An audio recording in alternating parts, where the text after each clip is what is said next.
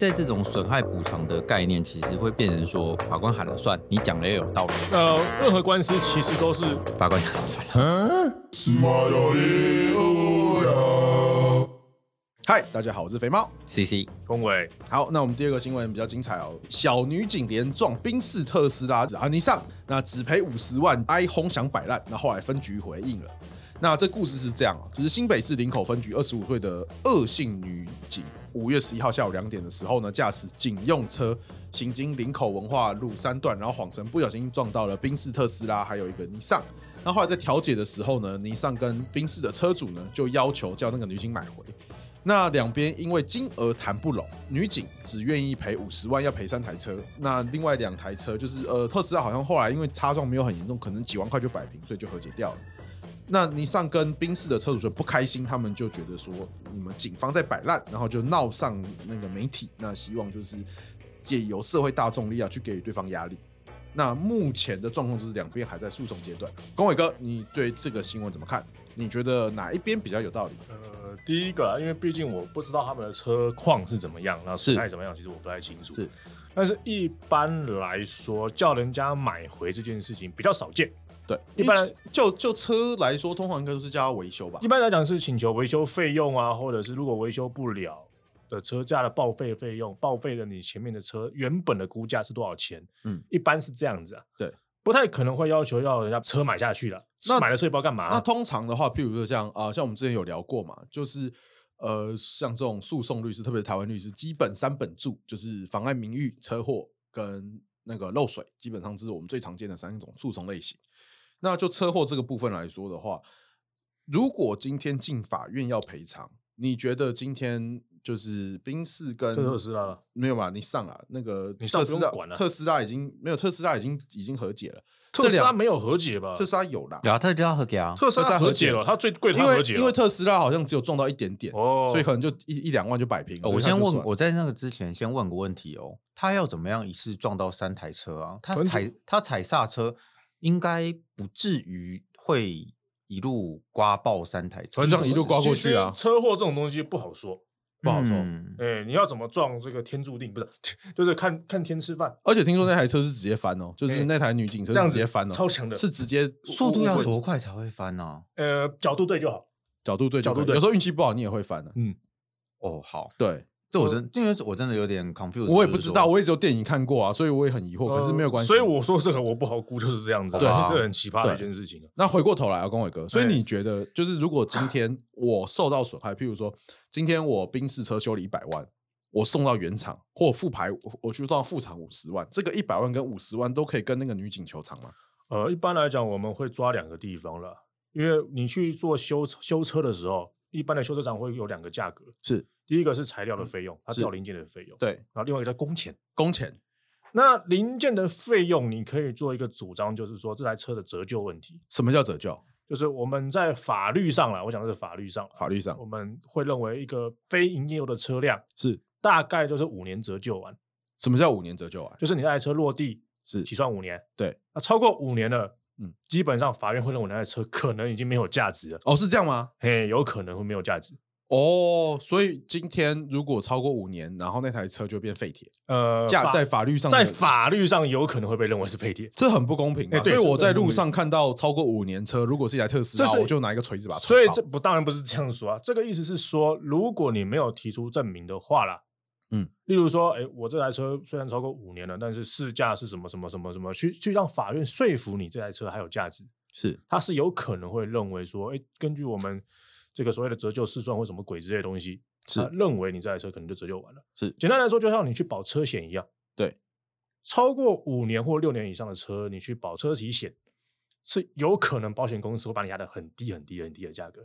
嗯因为哼，他认为你这台车已经折旧得差不多了。嗯哼，那通常我们会说，哎，为什么要考虑到折旧？就是因为车况、车车的那个出厂年份的问题。那为什么今天他要算折旧率啊？就是为什么理论上，如果我的想象中，在民事的案件里面是要赔起，基本上就是我受到损害要弥补嘛。那我的嗯车子被撞到坏掉，我要把它修到好，那我修到好，理论上就是修好的钱要赔我啊。为什么是要算折旧因？为这个东西就是最基本的恢复原状的概念，因为回复原状的概念是这样子，回复到你车什么是恢复原状？啊呃，怎么解释呢？举例来说啦，嗯嗯，你东西坏掉，恢是复原状是修到它好，对对吧？那所谓的好是什么意思？就是在坏掉前的那个样子，对，不是新的那样子。哦，了解。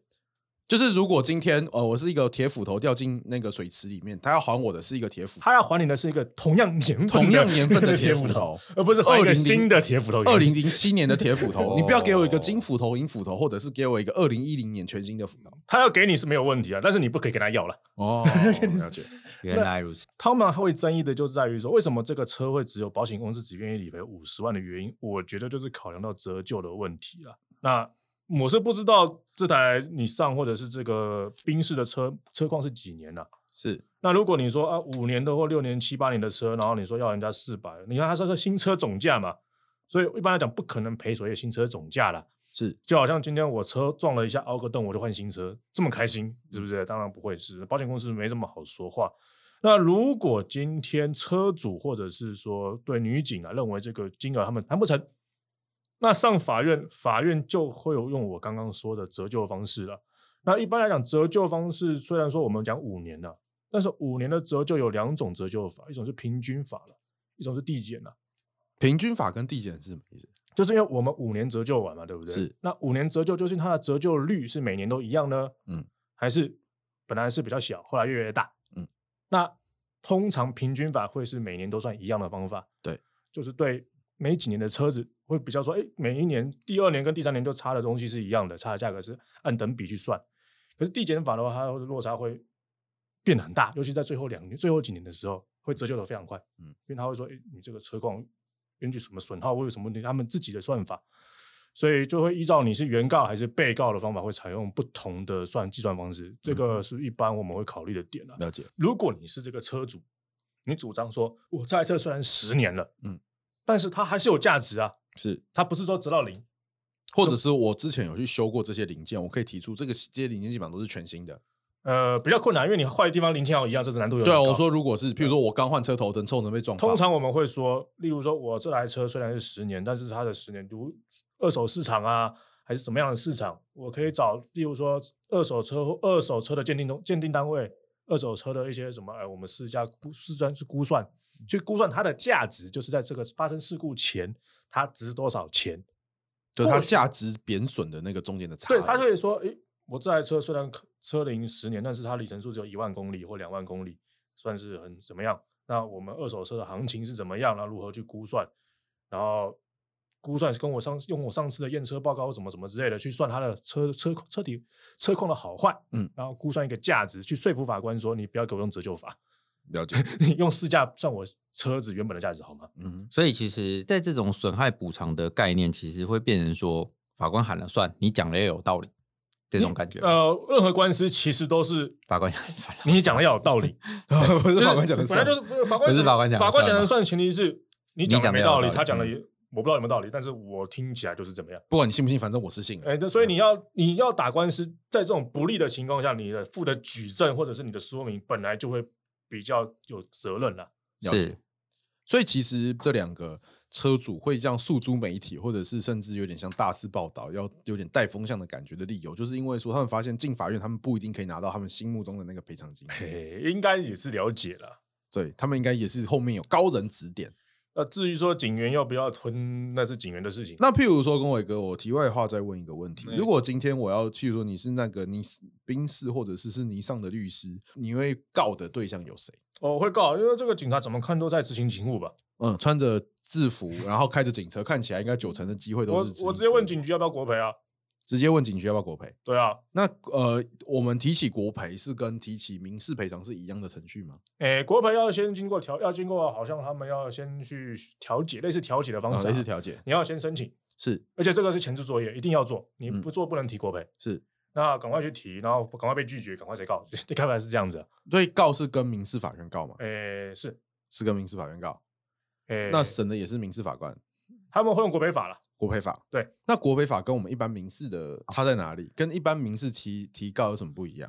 你要问这个地方的话，其实相差相差不多啦，相差不只多，是因为国赔它的请求的基础不太一样，请求权基础那是什么？因为因为说我们民事很多都是要故意过失嘛，是但公务员有些东西，例如说它是设置的东西，公务员设置物品的部分，对，他有的时候不会以故意故意过失论，是，他会认为你设置本人审设计不良或怎么样，嗯，他不论公务员本身的故意过失情形下，也有可能造成国赔，哦，所以简单讲，国赔就是告国家，哎，然后民事就是告个人。对啊，那如果今天我想要去告警局，然后再因为我的理由是因为那个女警在执行职务，那因为那个女警可能赔不出钱来，可是国家不可能没有钱嘛，是啊，是吧？原则上是啊原则上是这样 。嘛可是就结果论而言，这样就蛮爽的啊。我们如果把这个案件假设是一般的人啦，嗯就是他就开着车，然后开那种噗噗然后就是噗对，然后就碾爆了特斯拉，碾爆了碾爆了宾士，又碾爆了尼桑，然后碾爆了之后，那接下来下一个问题就是说谁要赔钱？就是这个当事人嘛。对那如果这个当事人是诶那个时候是开着可能就是呃什么统一速达的那种货车，啊统一速达是什么？就是 Seven Eleven 的那个货运商啊。好，反正 anyway，、哦对，是反正就是他们的那个货车，然后碾爆了这三台车，那是当事人，就是那一个开货车的人跟统一公司两边都要负责，是两他们两边是连带哦，而且最后可以再由统一公司付了钱赔偿之后，再去追究这个终极当事人，对呃，就是这个当事人才是整个赔偿的主体，简单讲就是说我统一超商要先垫这笔费用，那对我垫了完之之后你再跟那我一个再跟那个肇事的人去对，要肇事的那个货就是货车货车司机去要，但是在国赔法里面呢、它却限制说，哎，我们一定要有公务员的故意行为，你才可以去跟他要求赔偿，不然如果只是公务员的过失的话，你只能跟国家要。也就是说，当这个女警，我不知道她是故意还是过失，呃，我相信她不可能会故意啦。对啊，但如果在她是过失的状况之下的话，你很难去追究追究这个女警她本人的，哎，就是赔偿的金额这样。那当然就是他们警局会有惩处，那是另外一回事就对了。但是你在嗯金额上是没有办法要的，有什么别的方法吗？我你觉得？第一个啦，第一个，因为赔偿这件事情对受害者来讲啦，有人给钱嘛，嗯，你要跟国家要，还跟女警要，重点是要钱嘛，呃，是因为我的疑惑会是，为那什么那两个车主都是跟女警谈，都没有跟警政署或者是跟我对是这觉点我也是蛮我觉得第一蛮个奇我怪第一的。个想法是这样，我猜啦，这个警局推给人家嘛，就是硬要这个女警先处理嘛。哦，先刷你先们把你锅们大先好我好跟你讲弄下来。为什么？因为一旦进入国赔程序，这个是要立案的，嗯哼，他们会有程序记录，会有记录。那这样警局会很臭吗？就是可能就升不因上为去，很第一难个升吧？不是第一个赔钱机关是是谁？警局，是警局。警局对那警局赔了钱，他是不是预算的问题？他就没有钱了。哦，是呃他不知道另外拨预算什么有的没有的问题，对对吧？那叫警员自己先去弄，你能瞧掉，那是你的本你事。你把赶快敲掉。那如果真的闹到上去，弄到到时候走到国赔这一条这一块路的话，要写报告了嘛，麻烦的要命，对不对？哦，当然，这个是我们的猜测啦，因是为我是觉得这个案子走国赔是有机会的啦。嗯，但是不论走国赔还是走女警，啊其实还结论还是法院的审理方式嘛。是是因为我刚刚讲的那个审理的条件是不会变的嘛。对，他就怎么样去看这个国赔问题，基本上法条的内容大同小异，以民事或国赔法来他说，准用没？对，那 他就只是说，今天他请求的人到底是国家还是个对，人？然后反正你就算国赔完以后，对不对？国家赔了钱，他还是有能力去跟公务员过故意过失公务员去追责的啦。是啦，就是那是另外一种方式去追嗯责，他还是而会不是追跟责他直接要钱而已。呃，会要钱，会会要钱哦，会要赔偿吗？会要赔，偿。嗯只但是一般来讲，像这种案子都是一般来讲会有保险的问题。可是通常不是都会有保险去 cover 这一块，这个这问他题就说保到险50只有万50而已啊万应该是说保险目前愿意出五十万吧？因为我其 实我不确定额度多少啦。对啊，我因为我们都不啊、知道我额先度。我先我先说，基本上来说，警车是属于保险会不会给你太高的一个东西，常其实常跟是没计有程车一样，嗯哼，对你没有办法保额保很高。这就是责任险的问题吧？对那，是责第任险第三人责任险真的没有办法保到那么高，真的没办法，嗯是 yeah 保险公司本来就不愿意赔你。哦，所以不是在不是那个产险公司在画红人，就是说啊，我先给你五十万，如果真的最后不惨是，就给通常不是， 70通万常上限就是这个数字了，啊很少嗯，会的保额就是很低，所以超过就自己吞。是一般来讲，这个东西我是觉得警局单位啦，除了车的问题以外，它本来就应该对远景执行责务造成的损害会另外有个保险的。哦，你嗯是哼说一般的责任险嘛？一就般是的不责任险不不只是那个车呃车祸责任当险。然啦、我警察出了事情的事情，当然不止车啊，嗯用枪啊，嗯或，者是取缔的过程造成违法或什么疏失什么之类，造成人家受伤，或者是对其他女警性骚扰，那个可能没有，那犯罪行为可能没有那个故意犯罪行为也是不会有了。哦这个一般就跟我们人事保证一样，是是故意是故是意是故意犯对啊，罪保不法保保险保险法里面本来就规定故意是 不故意是酒驾赔也不的啊啊行啦的，对。对，所以一般来讲，他应该会有额外的对公务员执行执行职务的故意过失过失啊，故意可能没有了，了解，过失会有一个额外的责任保险。嗯哼，那这看起来应该也不是故意，或许可以一起用在用在一起。应该说这个案子最麻烦的一件事情是他没有刑事责任，哎因为他没有人受伤。你不能讲这叫麻烦的事情了，啊这个东啊没西有，没有 我说比较麻，应该是说从呃车主的角度来说比较难，这也不太对比啦较你能解决你的方你式。不能说我没受伤很麻烦，这很奇怪。因为通常如果有人受伤，通常大家会比较会愿意谈，是因为可能人人的身体是没有折旧的问题。你不会说今天我活到七十岁，我的身体折旧率就比较低啊。嗯，会哦嗯 我们不会哦我们我们不会讲折旧啊，我们会讲赔偿金额的赔偿问金题。额对 啊，会折旧哦。对啊，我跟你讲，我到现在还有个东西无解，但不是，我知道，可是我的意思是说，你不会因为今天你二十岁断掉十字韧带，跟你六十岁断掉十字韧带，你二十岁赔的比较多，六十岁赔的比较少。会。会我跟你讲，会你说劳动哎力减损嘛，差很多。差很对多吗？，劳我跟动你力讲整啊的你在劳基法你审活查过很超多过八十五岁挂掉，我都不知道怎么请求抚金 抚抚养抚养费了，你知道抚吗？养费是负数啊， 我请求反数， 我帮你省了抚养费。 没有啦，因为呃，在法律上是这样，就是呃，如果今天你有一个抚，你有一个抚养义务，然后呢，呃，你的通常你的年龄，假设你有二十年要抚养他，可是你先去世了，或者是你因为各种意外死亡，那我们是可以请求这二十年的抚养费用。对，因为就没有人抚养他了，对，所以你要代替那个就是抚养人去抚养他的爸爸妈妈之类的。对，法律上是这样规定，可是有个尴尬的点，当你到要抚养的人已经活过超过我八十五岁的哦对时候，我们通常法律上最高的年限就是你要抚养那个年纪叫我们用平均国余命。对平均余命那台北目前印象中是八十五82岁嗯哦，八85十嘛二还是八十五，忘记了。我们通常用国人啦，对，国人、啊，一人会国人，看起来国人吧是八十二到八十五。可是问题是，如果今天你超过这个岁数，那就会变成一个情况，就是那你平均余命要怎么算？因为你没有办法知道那个人到底会活几年， 那你也你不知道你的抚养费要怎么算，所以等于说是不是你八十五岁之后你就没有抚养他的义务了？可是很奇怪啊， 他们就还在啊。 他们就还在啊，还需要抚养啊，可是抚养几年要怎么算不知道。对，这是法律上的一个尴尬点啊。对，可是不管他，这跟我们这个案子也没有关系。 所以，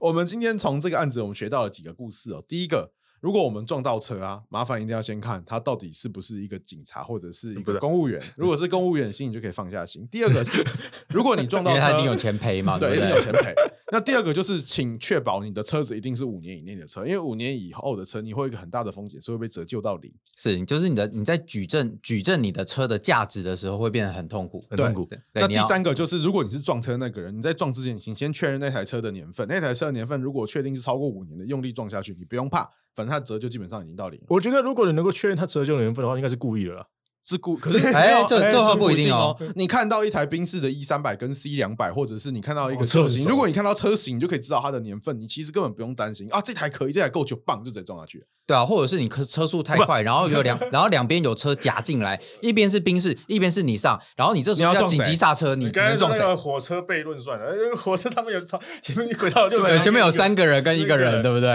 面是 B N W，前啊面后面是你对，比如说，对啊，对， 当比如然是说今撞天你你左上。边，你这是一个火车难题啊。今天你左 边，然后譬如说你左边是一个人，右边是一百个人。好，那你发现你左边是那个呃徐小新，那你要救谁？我不觉 得这一题， 这一题我不敢答我哦 不。敢答，我跟你 你不讲，敢我答我认为人命无价，我拒绝回答。哦，对拒绝拒绝回回答。答这个时候我会做一件事情，就是我不管，反正他撞死就撞死。是，其实这个也还蛮有我趣没有，我的。没有保证人地位。 这边可以简单讲一下， 这火车难题的原话是这样：就是左边是一个人，右边是一百个人。嗯假设那那台车基本上会往右边行驶，你今天拉了一下之后，它会往左边行驶，那你就可以拯救右边那一百个人。可是缺点就是左边那一个人要死。那一般的火车难题是说，通常你拉的话，你就是可以拯救右边一百个人，你拯救人比较多。它主要要讲的一件事情是，你的人命可不可以量化这件事情。我会我会说我没有保证地位，对我都不做。那我们回过头来，如果从今天法律人的角度要怎么讲这件事情呢？你会不会拉呢？跟我一个，我会说我没有保证地位，我都不什么做叫？保证人地位？就是说我有义务为这一百个人的生命负责。所以如果今天你不拉，你会不会有罪？我不然我不会有罪，那如果今天你拉了，会不会有罪？有可能有罪。有可能，为什么？你说你要主张紧急避难，诶，毕竟他们还是有人死啊？生命等同生命法益是相等的情况下，紧急避难是有点问题的。所以说，是因为其实呃，在这一这一题的问题就是说，你到底有没有犯所谓的就是杀人罪嘛？对啊，对，因为其实我们拉下那个手把那一瞬你间，知道我会们不就会死？对你是不是知道有人会死？而且他真的最后就死了，嗯那你这样是不是杀人？是吧？是即便因为你要保护就是那个一百人，你也没有办法去弥平说啊，我还是杀了一个人这样。虽然就结果论虽然你救了还那是一杀百个人，那一百个人会谢谢你，可是你还是要被抓去关。对，对结果论会变这样。可是如果你先你没有拉那个人，大家会说你冷血，可是呢，你会在外面晃来晃去。对，你就不会被抓去关。所以从法律人的角度来说，就是我们不 要拉，因为跟我们没有关系。对跟我没跟你关们没关系，你就看着说哦，火车好快哦啊，赶快打一一零。啊，我们做了我们的义义务，然后接下来就是跪下我祈我没有，祷，我们其实也没有打一一五都没有了。也都没对，有。其实没有我们任何都没有义义务啊。务当然，就是你身为一个良好公民，你至少要打个一一零吧。好，那我们就学到了一课，就是我们先确认说，今天我们的如果今天有一个火车难题出现，不要去拉那个杆子。应该是应结论应该是这样吧？没对结错没结错论是这样没错这个我没错完全没错支持啊没错完全没错支持好没错吧完蛋了对，完全 OK，支持啊好。谢谢。我们今天又学到了一课，谢谢我们龚伟律师跟 C C 律师。那我们今天第二个新闻就到这边，谢谢，谢。谢。